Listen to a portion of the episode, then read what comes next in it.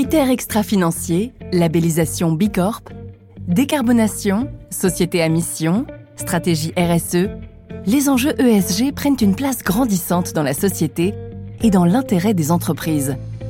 Découvrez chaque mois ces femmes qui ont réussi à faire de leur conviction leur métier pour faire grandir ensemble l'économie sur le chemin du progrès en faveur d'un monde durable. Bienvenue à tous dans ce podcast développé par KPMG. Elles s'engagent, l'ESG, au cœur de leur parcours. Dans ce podcast développé par KPMG, nous échangeons avec ces femmes engagées qui ont réussi à faire de leur conviction ESG le cœur de leur métier. Et pour cet épisode, nous sommes ravis de recevoir Alix Germain, fondatrice et CEO de l'OPA. Bonjour Alix. Bonjour Gaëlle. On est ravis de pouvoir échanger avec toi aujourd'hui au sujet de l'OPA, euh, qu'on connaît euh, plutôt bien chez KPMG.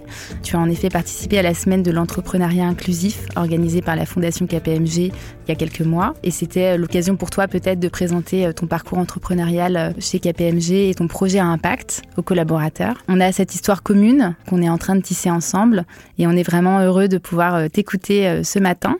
Avec plaisir. Euh, déjà, merci beaucoup pour cette invitation. Je suis très contente, euh, je suis ravie d'être là. Est-ce que tu peux revenir rapidement sur euh, ce parcours et, et, ce choix que tu as fait assez tôt? Dans ta carrière de te diriger vers des groupes qui sont euh, naturellement très engagés? Euh, Alors en effet, euh, j'ai fait un parcours d'école de commerce, donc pendant cinq ans. Et durant ce parcours, en fait, je me suis rendu compte qu'on ne nous sensibilisait pas tant que ça aux enjeux du développement durable. je pense que ça vient plutôt de ma famille qui est amoureuse de la nature et des animaux. Et ils m'ont transmis bah, cette envie de, de, bah, de s'engager, de faire les choses bien. Euh, et donc j'ai choisi en fait à travers mes stages des marques qui étaient engagées. On, peut agir en fait au quotidien. Et donc j'ai travaillé pour des marques euh, de couches pour bébés, des marques de produits ménagers. Et je me suis en fait assez vite euh, dirigée aussi vers des marques qui étaient proches de la nature. Et, et donc j'ai rejoint le groupe Rocher parce que c'était un groupe dans lequel je me reconnaissais. Monsieur Yves Rocher, donc, qui, a, créé la marque, était lui aussi un amoureux de la nature. il avait envie de sublimer les femmes à travers la nature et, je me suis reconnue dans cet ADN.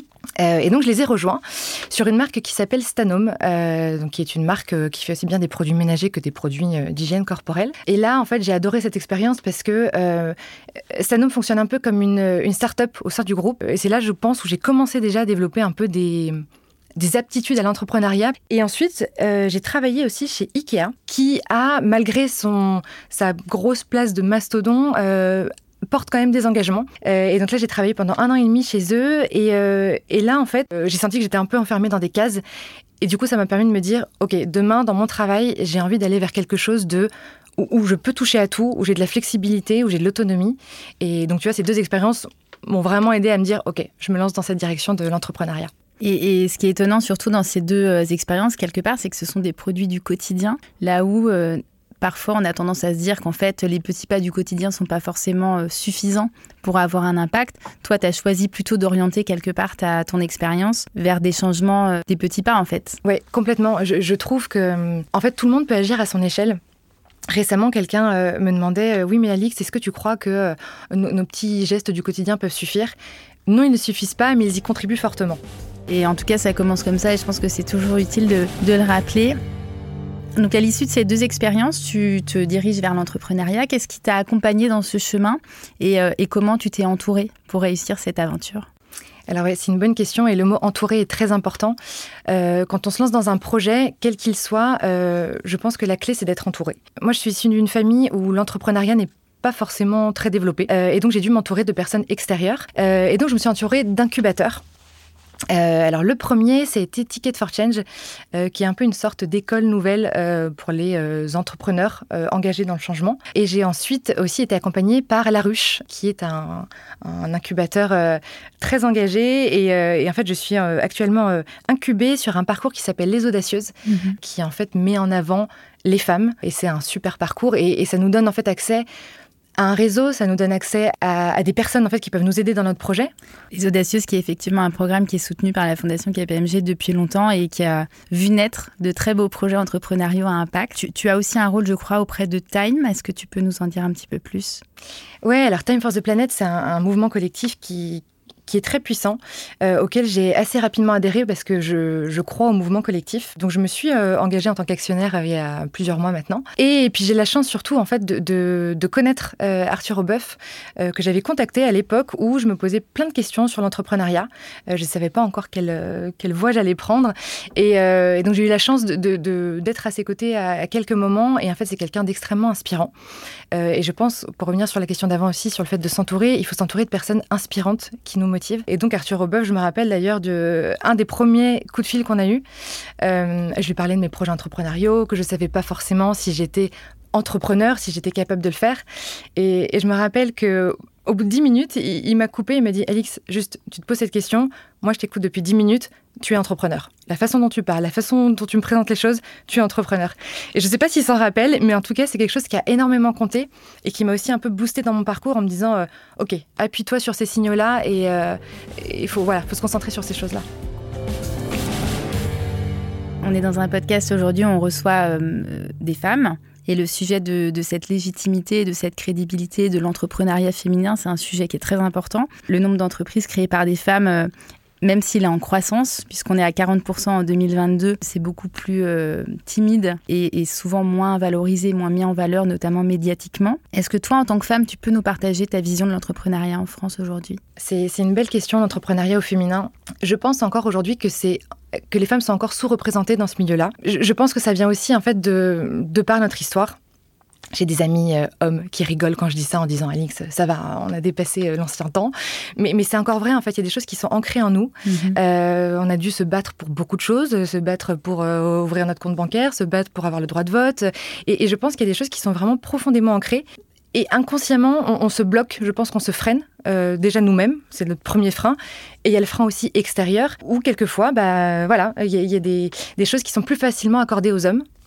Alors heureusement, il y, a, des, euh, il y, a, des, belles initiatives qui se mettent en place et euh, à commencer par euh, l'incubateur dans lequel je suis. je suis très contente qu'aujourd'hui ce genre d'initiative existe. Mon rêve, c'est que demain, ça n'existe plus qu'il n'y ait plus de différence, tu vois, entre un homme ou une femme. Mais, mais je trouve qu'en tout cas, les femmes prennent de plus en plus de pouvoir et, et montrent que de plus en plus, elles sont tout aussi capables qu'un homme. Je pense que la chose qu'on doit un peu plus travaillé. Tu sais, quand on parle de euh, fake it until you make it, mhm. un peu ce côté euh, vraiment audacieux. J'avance des choses et je suis confiant de ce que je dis. Et je pense que, euh, que les femmes doivent travailler un peu ce, côté-là. Ce côté bah, L'autocensure dont on parlait tout à l'heure, tu vois, c'est exactement ça. Et quand Arthur, il te répond, mais en fait, il n'y a pas de sujet, évidemment que tu es un entrepreneur et que tu es une entrepreneuse. Toi, tu as besoin qu'ils te le disent pour que ça percute, en fait. C'est ça qui est enfin, qui montre encore qu'il y a du chemin même sur notre génération, alors qu'on a été quand même entouré de modèles qui sont visibles quand même euh, dans les écosystèmes. Est-ce que tu peux euh, nous repréciser peut-être l'OPA? Qu'est-ce que ça veut dire? Pourquoi t'en es venu là après ces deux expériences et puis ces parcours d'incubation sur lesquels on vient d'échanger?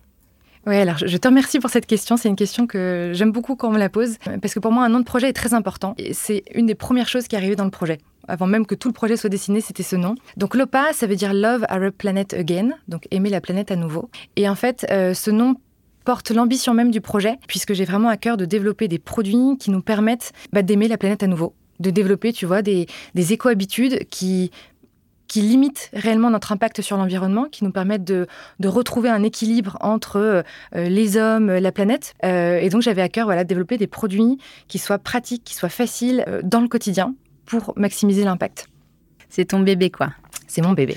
Euh, et tu peux nous expliquer ce que tu développes comme gamme et euh, voilà comment t'en es venu euh, à ce concept qui est assez audacieux puisque finalement c'est aussi du, self-making à la maison et, pourquoi tu es allé vers cette voie-là peut-être? Alors en fait c'est parti de, je pense comme beaucoup de personnes actuellement et surtout un peu dans ma génération de, de trentenaires, où à un moment donné, on se pose la question de, du sens de la vie, tu sais, quand tu passes la barre des 30 ans.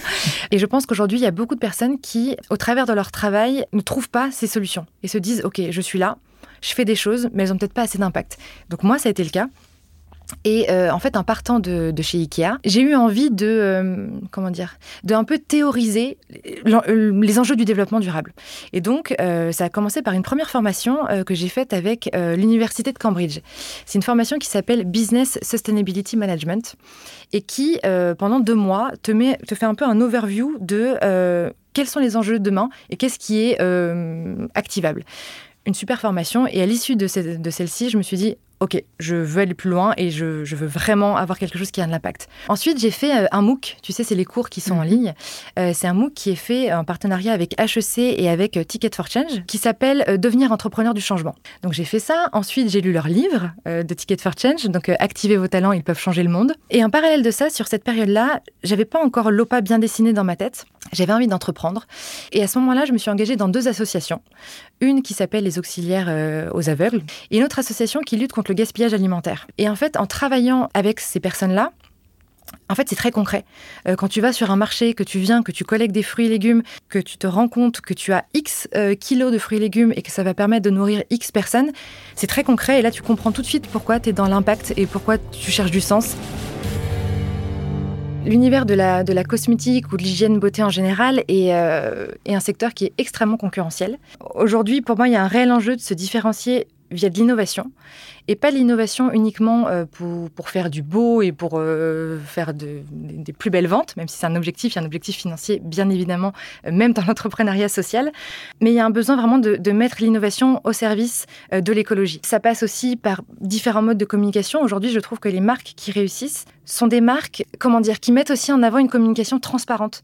Et aujourd'hui, on, adhère plus facilement à une marque, tu vois, qui est authentique, qui partage les coulisses, parce qu'on se sent proche de cette marque. Et donc moi, c'est ce que j'essaye de faire avec Lopa. C'est pas qu'un produit en fait. Voilà. la question à la fois de l'utilisation et puis le changement de l'éco-geste du quotidien quelque part qui pour toi est hyper important. Euh, dans le chemin aussi peut-être plus personnel et plus pédagogique de ton projet? Oui, et, surtout c'est que ce que je veux montrer dans cette marque, c'est que euh, des choses sont facilement actionnables. Et aujourd'hui, tu vois, dans la cosmétique, on, voit plein de nouveaux produits. On parle beaucoup aussi de la cosmétique solide, qui est euh, une des solutions pour, par exemple, limiter son son utilisation de l'emballage dans les produits cosmétiques. Euh, néanmoins, ce sont des produits qui quelquefois sont, sont, sont pas faciles d'utilisation pour certains. Tu vois, il y a des transitions écologiques qui sont plus faciles que d'autres. et quand tu es habitué à utiliser ton shampoing euh, liquide, passer au shampoing solide, c'est pas toujours simple. Et, et moi, j'ai à cœur de développer des produits qui soient plus proches de nos usages actuels de dire en fait c'est ton produit, c'est la même utilisation, tu vas prendre autant de plaisir, mais avec un impact écologique qui sera réduit. Mhm. Et c'est ce que j'ai fait. C'est pour ça que je trouve que la poudre aujourd'hui a, un bel avenir euh, devant, euh, devant elle parce que c'est une technologie qui nous permet en fait de garder euh, la, praticité et le plaisir de nos, de nos produits actuels, mais on ne transporte pas d'eau. C'est quand même incroyable. Tu un produit qui est, qui est, beaucoup plus léger avec une empreinte carbone qui est bien optimisé, euh, facile à stocker. Enfin, tu as, plein d'avantages, quoi. C'est une, euh, une, réelle innovation pour moi dans la cosmétique. Peut-être pour expliquer effectivement aux gens qui nous écoutent, hein, donc toi, tu développes de la poudre que euh, du coup, l'utilisateur va mélanger avec de l'eau à la maison pour recréer un produit en fait auquel il est habitué au quotidien, qui est son gel douce ou son shampoing. C'est exactement ça. En fait, on peut, on peut presque un peu parler, tu sais, quand on parle des, euh, des fruits déshydratés. Euh, alors, le, parallèle, je ne sais pas s'il est bon. En tout cas, il, a le mérite d'être assez euh, parlant. Et en fait, c'est ça. On, a concentré. Aujourd'hui, un gel douche, c'est 90% d'eau environ. Et ce qu'on a fait, en fait, dans cette innovation, c'est qu'on a concentré les principes actifs d'un gel douche sous forme de poudre. Et ensuite, on ajoute de l'eau depuis chez soi pour reconstituer un gel douche liquide. Tu nous parlais tout à l'heure de, ton rôle un peu de, pédagogue, notamment au, niveau des entreprises qui ont encore plein d'efforts à faire sur euh, euh, ces petits pas dont on parlait d'éco-gestes au quotidien. Euh, et c'est difficile effectivement parfois pour les entreprises d'endosser ce rôle dans la sensibilisation des salariés, puisque c'est pas forcément, en tout cas naturellement, son rôle dans une entreprise, je dirais, classique. Toi, comment tu te positionnes là-dessus et comment tu fais pour toucher un maximum de consommateurs quelque part pour les engager dans ce changement, dans une transition douce quelque part qui soit pas coercitive et sans jugement. Oui, alors ça c'est ce que j'essaye de faire, donc d'une part par les produits et d'autre part via ces ateliers euh, que, que, tu viens de citer. Aujourd'hui, je, trouve que euh, ce n'est pas juste en vendant des produits que tu peux avoir un impact et que tu peux en fait juste déjà transmettre des informations. Parce que je pense que informer, ça permet de donner des clés pour pouvoir agir derrière. Et donc dans ces ateliers-là que, que je peux faire, et je, les adapte selon euh, la cible, hein, j'ai pu faire pour des très jeunes, des très jeunes étudiants comme en entreprise. Et en fait, je vois d'ailleurs que bizarrement, euh, les, des jeunes qui ont 20 ans sont plus sensibilisés que, que des personnes qui ont 35, 40, 50 ans, qui sont en entreprise. Et ça, c'est hyper important pour moi parce que ça, ça me permet de jauger OK, sur quoi il faut vraiment appuyer? Il y a vraiment des, des, enjeux auxquels il faut sensibiliser les gens et je me rends compte que, que l'information n'est pas encore assez diffusée. Euh, quand tu rentres dans l'entrepreneuriat social, tu, tu, te mets quand même à côtoyer beaucoup de personnes qui sont dans le même univers que toi et tu te dis, cool, on est en train d'avancer, on connaît pas mal de choses. Et en fait, quand tu sors un peu de cet univers, tu te dis, OK, pas cool, il y a encore plein de choses à faire. Euh, donc c'est ce que j'essaye de faire. Dans, un des, ateliers que j'ai fait, euh, j'essaie d'avoir une approche très très simple et très humaine, si je peux dire. En fait, c'est pas du tout euh, un, cours sur les enjeux du développement durable. C'est plus partager euh, mon parcours, euh, les idées que j'ai eues, les gens que j'ai rencontrés. et parce que moi, dans mon parcours, au moment où je me posais plein de questions, je suis allée à la recherche de plein de personnes. je suis allée sur LinkedIn. bref, j'ai contacté plein de gens, tu vois, notamment Arthur dont je parlais tout à l'heure. Et en fait, les gens sont très disposés à t'écouter et à t'aider. Et donc je fais pareil en retour euh, aujourd'hui. Euh, et, je trouve que c'est par les expériences personnelles que tu peux engager les gens. Pourquoi je suis allée un peu sur cette euh, transition écologique et pourquoi sur les produits d'hygiène? Quelque chose de tout bête, mais il y a quelques mois, j'ai voyagé au Mexique. et donc j'ai parcouru différentes villes et des villes beaucoup plus pauvres et des villes aussi un peu plus riches. Et donc j'ai pu voir en fait où on en était. Si je prends les villes un peu plus pauvres, tu vois par exemple un, amas de pollution et tu vois qu'il y a des gros enjeux euh, là-dessus de, sensibilisation, de les aider en fait à traiter euh, tous ces déchets. Et je suis allée justement dans d'autres villes beaucoup plus riches, euh, avec des hôtels, éco-spa, etc. Où là, il y a un jour, ça m'a marqué, c'était un hôtel où il y avait une douche en extérieur le truc qui fait un peu rêver. Et je me rappelle qu'il y avait un petit écriteau sur cette douche extérieure où il était écrit s'il vous plaît, n'utilisez que les produits euh, de l'hôtel parce que en fait, vous vous douchez dans la nature et les produits vont dans la nature. Et, c'est vrai que ça m'a marqué parce que je me suis dit, en fait, ok, là, la douche, elle est dans la nature, on, comprend vraiment que ça va dans les sols. Mais en soi, c'est un peu pareil aussi quand tu es chez toi. En fait, euh, quand tu es chez toi, euh, l'eau, elle part quelque part et elle finit dans la nature. Et, je racontais cette expérience parce que du coup, ça ouvre un peu la réflexion à d'autres personnes qui se disent, ah oui, c'est vrai, moi aussi j'ai vu ça en voyage, ou ah oui, moi j'ai entendu parler de ça. Et, je trouve que c'est comme ça que tu peux commencer à les sensibiliser et à semer une petite graine. Euh, euh, à semer une petite graine.